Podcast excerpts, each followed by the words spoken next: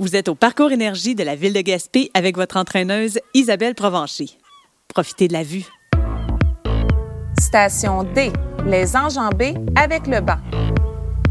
Pour les débutants, positionnez-vous dos au banc. Gardez les pieds à plat, un à côté de l'autre, un peu plus large que les épaules.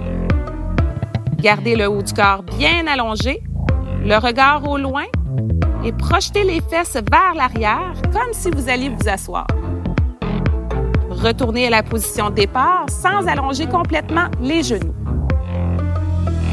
Pour les intermédiaires, faire face au banc. Déposez le pied gauche sur le banc et gardez l'autre au sol.